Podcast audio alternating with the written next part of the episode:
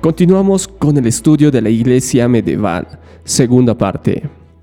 El levantamiento del poder musulmán. El movimiento que enseguida reclama nuestra atención es la religión y el imperio fundado por Mahoma al principio del sexto siglo, que arrebató provincia tras provincia de los emperadores griegos de Constantinopla hasta su extinción final. Trajo a la Iglesia Oriental a una sujeción rayana en la esclavitud y aún amenazaba con la conquista de Europa. Después de 13 siglos, la fe maometana aún domina a más de 200 millones de personas y en el continente de África aún está creciendo. Su fundador fue Mahoma, nacido en Meca, en Arabia, en el año 570 después de Cristo. Empezó su carrera como profeta y reformador en 610 a los 40 años de edad. Al principio ganó discípulos lentamente, pero su causa creció lo suficiente para encontrar persecución. Huyó de la Meca en el año 622 después de Cristo y su fuga, la Egira, proporciona la fecha por la cual se exige el calendario maometano. Tuvo éxito en poner bajo su religión y autoridad a las tribus árabes esparcidas y regresó a Meca como conquistador. Al morir en el año 632 después de Cristo, era el profeta y gobernante acepto por toda Arabia. Su religión es llamada el islamismo, sumisión.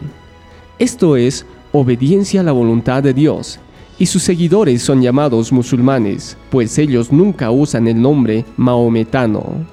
Los artículos de su fe, como ellos lo exponen, son, hay un solo Dios al que se llaman Alá, siendo la palabra de origen común con la similar hebrea Eloí.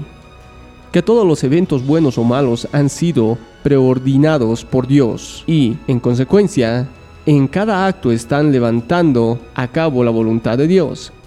Que hay multitudes de ángeles, buenos y malos, invisibles, y que sin embargo tratan de constantemente con los hombres, que Dios ha dado su revelación con el Corán, una serie de mensajes comunicados a Mahoma por medio del ángel Gabriel, aunque no fueron reunidos sino hasta después de la muerte del profeta, que Dios ha enviado profetas inspirados a los hombres, de los cuales los cuatro mayores han sido Adán, Moisés, Jesús y, sobre todos los demás, Mahoma.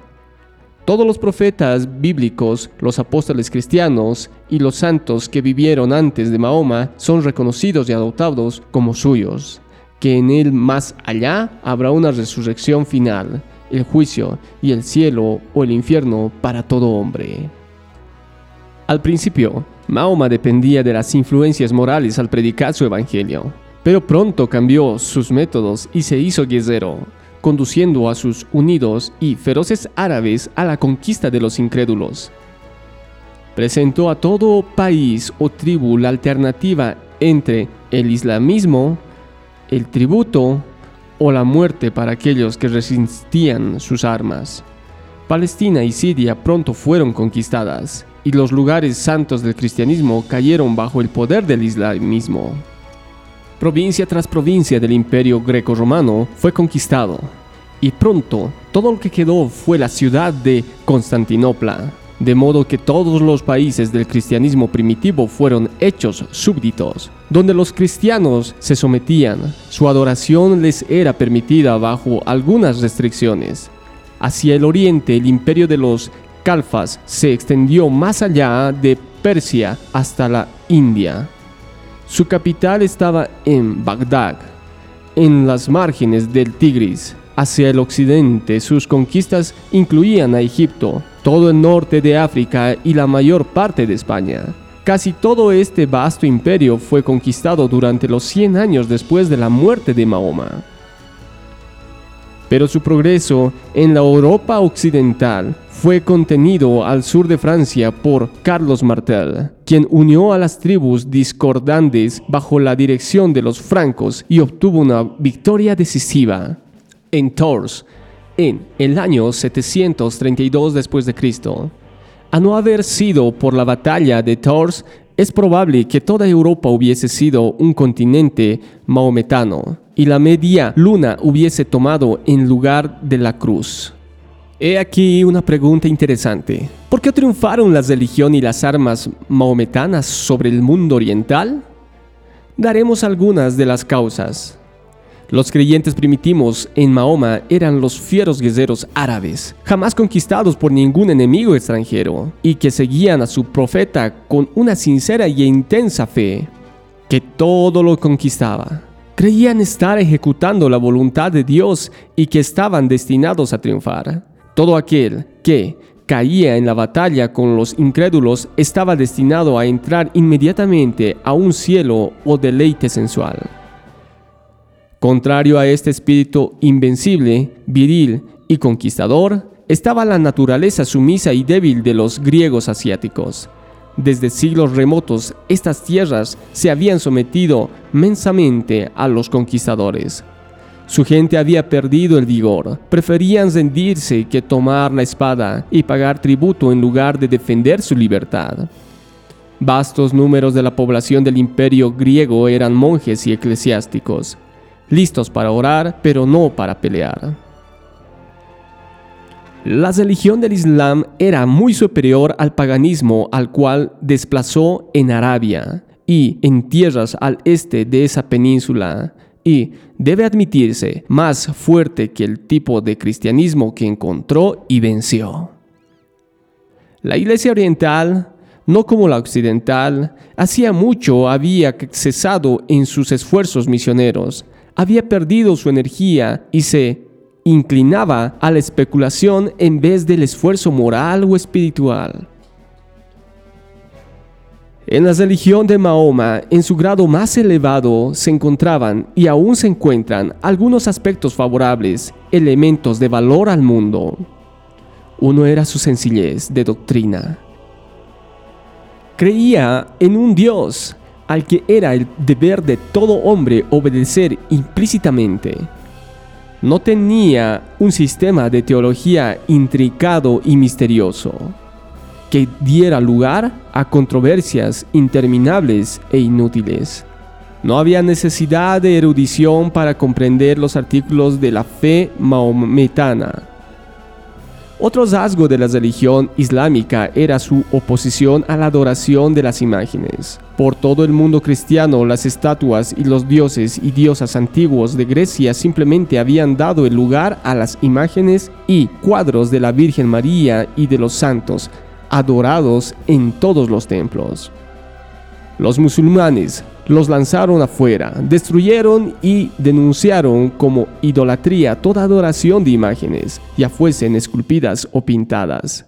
Los maometanos también rechazaban toda mediación sacerdotal y de los santos. La iglesia hacía que la salvación dependiese no de la fe sencilla en Cristo y la obediencia a Él como el Señor, sino en ritos sacerdotales e intercesión de los santos que habían partido. Los maometanos quitaron todo eso y en su doctrina procuraban traer a toda alma directamente con Dios. En todo el mundo musulmán se encuentra la regla de abstinencia de bebidas embriagantes. El primer, sociedad de temperancia. En la historia del mundo fue la de los nazarenos de Israel y sus sucesores en mayor escala los de la religión de Mahoma, que prohibía a sus fieles tomar vino o licor embriagante. Esto todavía se tiene como un principio, pero no se pone en práctica universalmente cuando los maometanos viven en contacto con los europeos. En el periodo primitivo, bajo califas, tanto la literatura como la ciencia adelantaron. Los árabes nos dieron la numeración arábica, como tal como la conocemos el día de hoy. 1, 2, 3, 4, etc que fue un gran adelanto con respecto al sistema romano de numeración por medio de letras. Romanos número 1, 5, 10, etc. En el campo de la astronomía dieron a conocer una de las primeras clasificaciones de las estrellas. Las cortes de los califas de Bagdad eran un centro literario. La España maometana estaba más adelantada en cultura y civilización que los reinos cristianos de ese periodo en esa península. Pero todo el progreso intelectual cesó cuando los turcos bárbaros sucedieron a los ilustres sarracenos como jefes en el movimiento maometano. Para no hacer nuestro cuadro del islamismo más favorable de lo que la verdad puede apoyar, debemos fijarnos por otra parte en aquello que el mahometanismo ha fallado sucesores y sus males, su primer mal a la humanidad, su método de esfuerzo misionero por medio de la espada, promoviendo entre los hombres el odio en lugar del amor. Donde quiera que una ciudad resistía a su conquista, sus hombres eran muertos. Las mujeres llevadas a los arenes de los victoriosos y los niños eran educados en la fe maometana. Por espacio de muchos siglos los turcos tenían la costumbre de tomar miles de niños cristianos, arrebatándolos de sus padres y criándolos en provincias distantes como musulmanes fanáticos. En el antiguo concepto islamita, el Estado y la Iglesia eran absolutamente uno, y se esperaba que el gobierno emplease su poder hasta donde fuera posible para el adelanto de la verdadera religión y supresión de la falsa. Antes de la Primera Guerra Mundial, entre el año 1914 y 1918, el sultán de Turquía era también el califa, sucesor de Mahoma. Cuando Turquía se hizo república, el sultán fue destronado y el califato abolido. Otros cambios se han afectado con la modernización de Turquía. Un hecho significante fue la traducción del Corán al idioma vernáculo en Estambul en el año 1932. El Corán se leyó en la mezquita de Santa Sofía por primera vez en el idioma turco. El concepto maometano de Dios se basa más bien en el Antiguo Testamento que en el Nuevo Testamento. Para la mentalidad árabe, Dios es un déspota oriental, implacable y temible, sin amor para la humanidad fuera de los seguidores del profeta. El islamismo prácticamente deja a Cristo fuera de su sistema. En el concepto maometano, no es el Señor del reino celestial, ni el Hijo de Dios, el Salvador del mundo, sino que es reducido al rango de un profeta judío, inferior en todo respecto a Mahoma. Su concepto del cielo, la morada de los bienaventurados en la vida venidera, es totalmente falto de espiritualidad y enteramente sensual. Una de las características más debajantes de la religión maometana era la degradación de la mujer. Las mujeres eran consideradas como meras esclavas o juguetes del hombre. La Turquía moderna ha remediado esta condición en el año 1930. Se les dio a las mujeres el derecho de votar y de ser electas en las elecciones municipales. Pero fuera de Turquía, el mundo maometano tiene a la mujer en poca estima. En el terreno de la historia y la política, quizá el más marcado fracaso del Estado maometano ha sido en el aspecto de la administración nacional.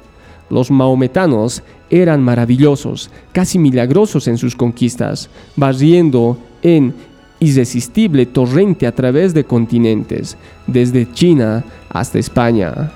Pero no demostraron fuerza para establecer un gobierno sabio y justo en los imperios que fundaban.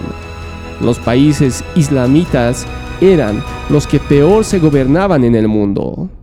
Pongamos en contraste la historia de los turcos en este sentido con la de los antiguos romanos, que demostraron que no solamente podían conquistar un gran imperio, sino también gobernarlo sabiamente, trayendo prosperidad a todo país que conquistaban.